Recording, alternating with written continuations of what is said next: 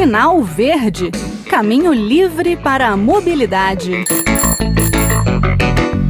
Um ano depois do último sinal verde, chegou a hora de retomar o nosso espaço dedicado à mobilidade no Conexão, vocês não acham? Mas a pandemia forçou todo mundo a se reinventar e o quadro também precisa refletir isso. O sinal verde vem agora pronto para o formato podcast. O que, que é isso? Pod vem de iPod, o tocador de música da Apple anterior ao iPhone.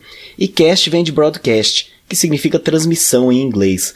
A grande vantagem do podcast é que você pode ouvir ou ver o programa na hora que quiser em seu smartphone ou outro tocador de mídia. Eu já vinha pensando em mudar o formato para permitir algumas entrevistas ou participações de outras pessoas e acho que agora é o momento mais adequado. Como o nosso trabalho de reportagem está sendo feito de casa, a minha casa virou escritório, mas não apenas meu da esposa, que também faz home office, e dos filhos, que têm alguns dias de aula à distância. As entradas ao vivo feitas ao longo da pandemia mostraram que é nessa hora que o cortador de grama do outro prédio é ligado, que a cachorrinha começa a latir ou que os filhos reclamam que a internet caiu. Então, para evitar essas surpresas, o sinal verde será gravado, mas assim como era antes, sempre com um tema atual. Vamos nos esforçar para trazer assuntos que estão, como diriam aí, bombando. Eu espero enriquecer o quadro com depoimentos, entrevistas ou dicas de especialistas e até mesmo sugestões de ouvintes e telespectadores.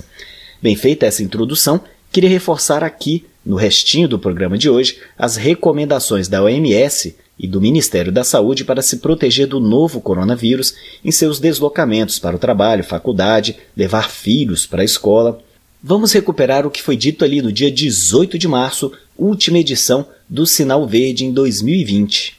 Bom dia, Adriano. Bom dia, ouvintes. O Sinal Verde hoje, na verdade, contra o coronavírus, né?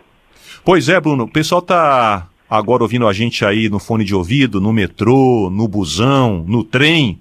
Deve estar tá preocupado. O que, que eu tenho que fazer nessa época aí de pandemia para me proteger, mesmo sendo obrigado a andar de transporte coletivo, que geralmente tem aglomeração de pessoas? As recomendações da Organização Mundial da Saúde e do Ministério da Saúde em relação à mobilidade, né?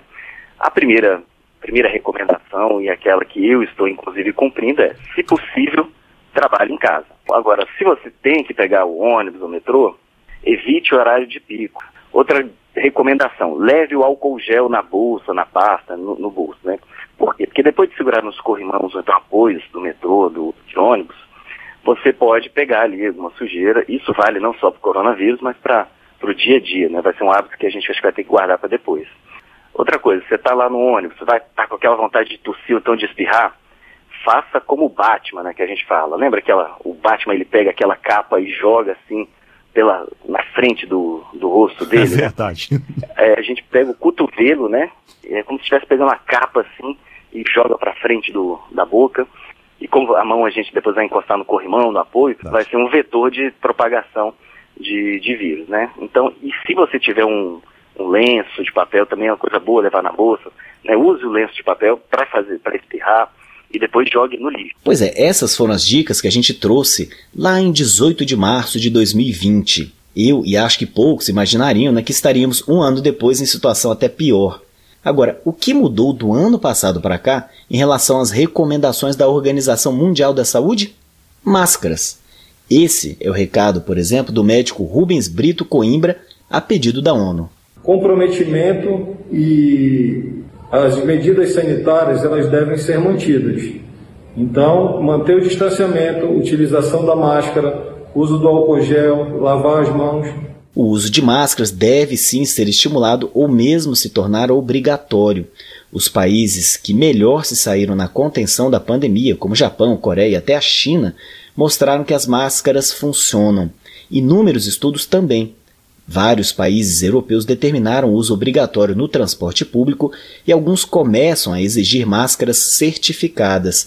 A OMS recomenda que, quando o distanciamento físico não é possível, ou seja, no transporte público, tema de hoje aqui do Sinal Verde, o uso de máscara é uma medida de proteção desejada. Os médicos dizem que, a nível individual, todas essas medidas de proteção anteriores funcionam inclusive contra as novas variantes identificadas até o momento. Então, pessoal, a gente já sabe como se prevenir e proteger os outros. Falta fazer. As autoridades e concessionárias de serviços de transporte também têm que fazer a sua parte e providenciar álcool em gel nas paradas, nos ônibus, trens, rodoviárias e não diminuir o número de vagões ou ônibus. O que valia em março de 2020 continua valendo. Evitar aglomerações é primordial e o transporte público está longe de ser um exemplo. Esse foi o primeiro sinal verde do ano e na próxima semana eu, Bruno Lourenço, volto com mais um assunto relacionado à mobilidade. O quadro, que já ficava disponível para ser baixado no site da Rádio Senado, poderá ser recuperado por meio de um agregador de podcast, o que vai facilitar e muito a vida de quem não pôde acompanhar o quadro dentro do programa Conexão Senado e tem interesse no tema. Um abraço a todos e até a próxima semana com mais um Sinal Verde. Sinal Verde Caminho livre para a mobilidade.